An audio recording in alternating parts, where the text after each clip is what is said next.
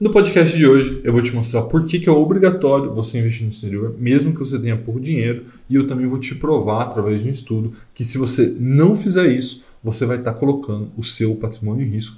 Então, se você já gostou do tema desse podcast, segue o CostaCast aí na sua plataforma, pois temos três podcasts por semana, sempre com o mesmo intuito, colocar mais dinheiro no seu bolso. E lembrando, nada do que eu falo aqui é uma recomendação nem de compra e nem de venda, é apenas para te inspirar a investir melhor, tá bom? Então, vamos lá. Primeira coisa, Inflação no Brasil está fora de controle. Isso também não é uma grande novidade. Aqueles que são aí da década de 70, de 60, até anterior, vai lembrar que o, o Brasil sempre teve inflação fora de controle. Né? Nesse momento, é, o fora de controle, graças a Deus, ainda é uma inflação de 8, 9% mas não quer dizer que vai ser sempre assim. Já teve inflações, hiperinflações no Brasil e não acho que a gente está caminhando para esse caminho, mas também não quer dizer que não possa acontecer. Né? Veja aí as manchetes que estão tá na sua tela.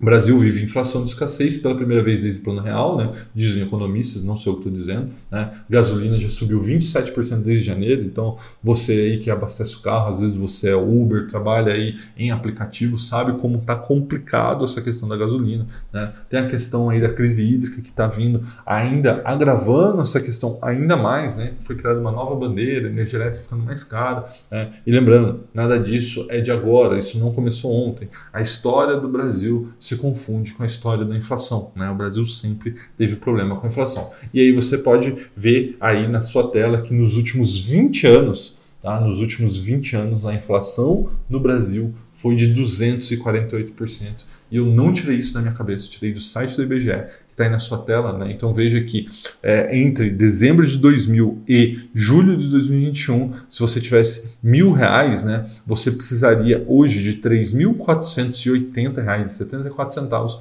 para comprar a mesma coisa que mil reais compravam em dezembro do ano 2000. Então veja que isso é a inflação, 248%, é muita coisa e isso tem vários reflexos. Um desses reflexos é a desvalorização do real, a desvalorização da nossa moeda. Tá? Então, como você pode ver, nos últimos cinco anos, a nossa moeda se desvalorizou 38%, né? então ela saiu ali de mais ou menos 3,20, 3,30 para R$ 5,20 e ela só não desvalorizou tanto quanto o peso argentino, que se desvalorizou 84% em 5 anos. Veja que ela saiu ali de 15 pesos por dólar e hoje está em 98 quase pesos por dólar. Então, primeira coisa que você tem que entender com esse vídeo, né? Vamos supor que a gente tivesse uma desvalorização cambial tão grande quanto a Argentina. Né? Isso levaria a, hoje o nosso dólar a mais ou menos 30 reais. Então imagina hoje a sua vida, como você está investindo, e não só como você está investindo, o seu consumo, as coisas que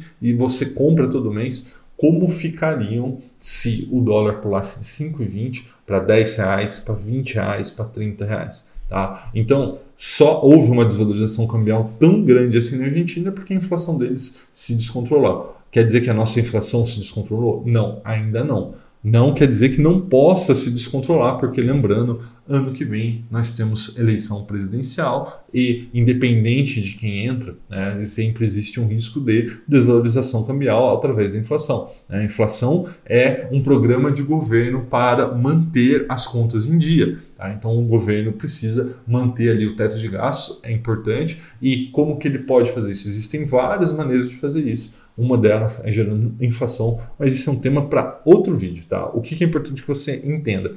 Que pode haver uma desvalorização cambial ainda maior do que a que a gente já teve, tá? E você precisa blindar hoje o seu patrimônio. Eu não estou falando para você fazer amanhã, você precisa fazer isso hoje, tá? Porque dessa forma você está aí blindando o seu patrimônio, blindando a sua família, blindando você de virarmos aí essa questão da Argentina. Imagina que a gente tivesse uma desvalorização cambial de 84%.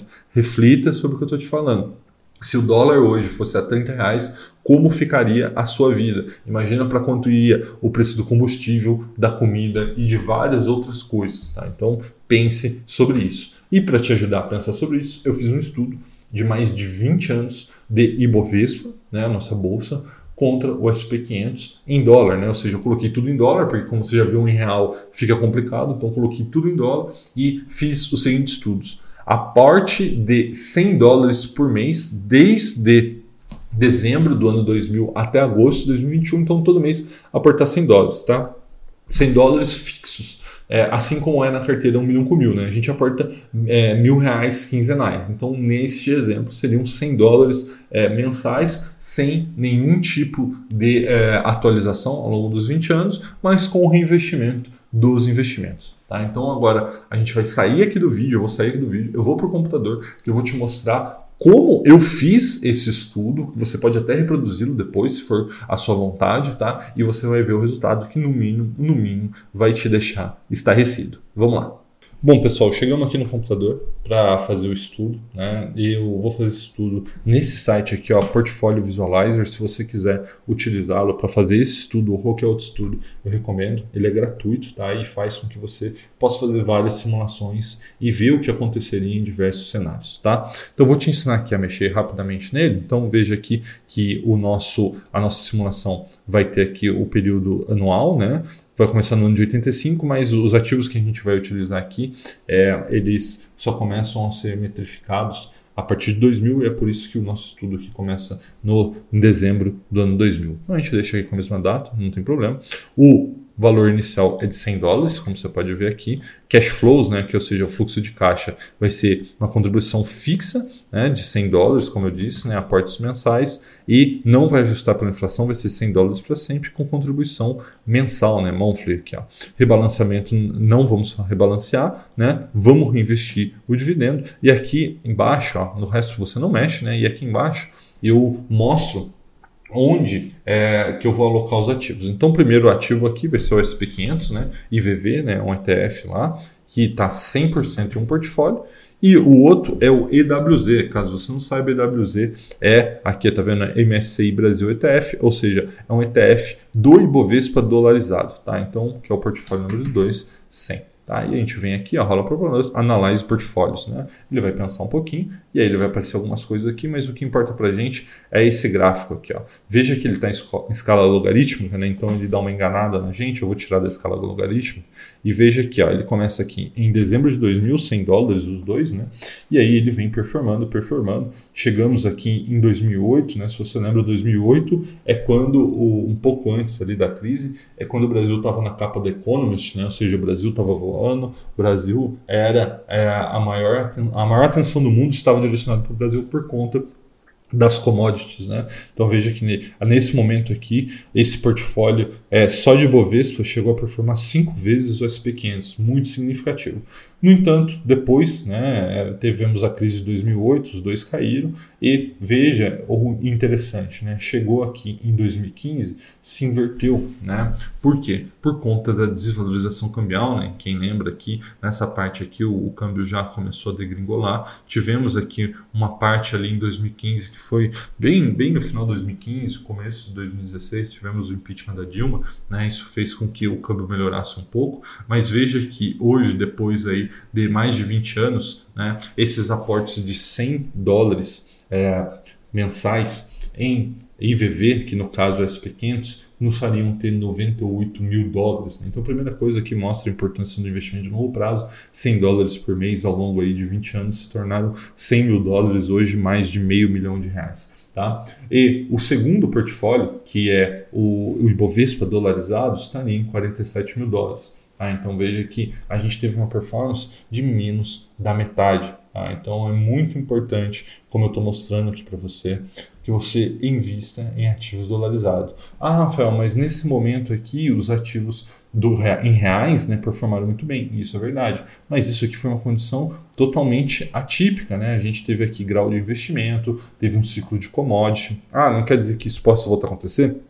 Pode. Por isso que eu estou te falando que você não precisa dolarizar todo o seu patrimônio, mas uma parte é importante, porque necessariamente é, haverá uma desvalorização cambial né, brasileira perante a americana, né, o do real perante o dólar por conta da diferença de inflação. Então, não quer dizer que não vale a pena investir no Brasil, muito pelo contrário, a gente pode voltar para esse cenário aqui sim, tá? Mas e se não voltarmos, né? E novamente, né? E se o nosso câmbio degringolar como a Argentina, como eu mostrei para você? Então, investir no exterior é uma segurança, é uma proteção que você está colocando no seu patrimônio. Se der tudo certo, beleza, você vai ganhar um pouquinho aqui na sua parte no exterior e muito no Brasil. É isso que a gente espera que aconteça. Mas e se a gente tiver uma alta desvalorização cambial, né? E se tivermos uma alta desvalorização cambial? Então, é importante a gente investir no exterior, como você está vendo, tá? Vamos voltar para o computador. Eu quero recapitular algumas coisas que a gente falou aqui e te fazer um convite de suma importância. Bom, como voltamos aqui no computador, vamos só recapitular o que a gente conversou até agora. Tá? Eu acho que você também já está no mínimo pensativo e esse era a intenção com esse vídeo, né? Te deixar no mínimo pensativo, porque para mim investir em, em ativos dolarizados é obrigatório, tá? você precisa proteger seu patrimônio, porque no Brasil a inflação é um problema, sempre foi e sempre vai ser. Tá? Você tem que pensar em inflação. E lembrando, a inflação causa desvalorização cambial e como você viu aí no estudo que eu te mostrei, é, você investindo também em ativos dolarizados, você vai performar muito acima da média né, brasileira. Como você viu, quase o dobro no mesmo período de tempo, com o mesmo valor. Tá? Então não faz sentido você não investir em ativos dolarizados. Um forte abraço e até a próxima!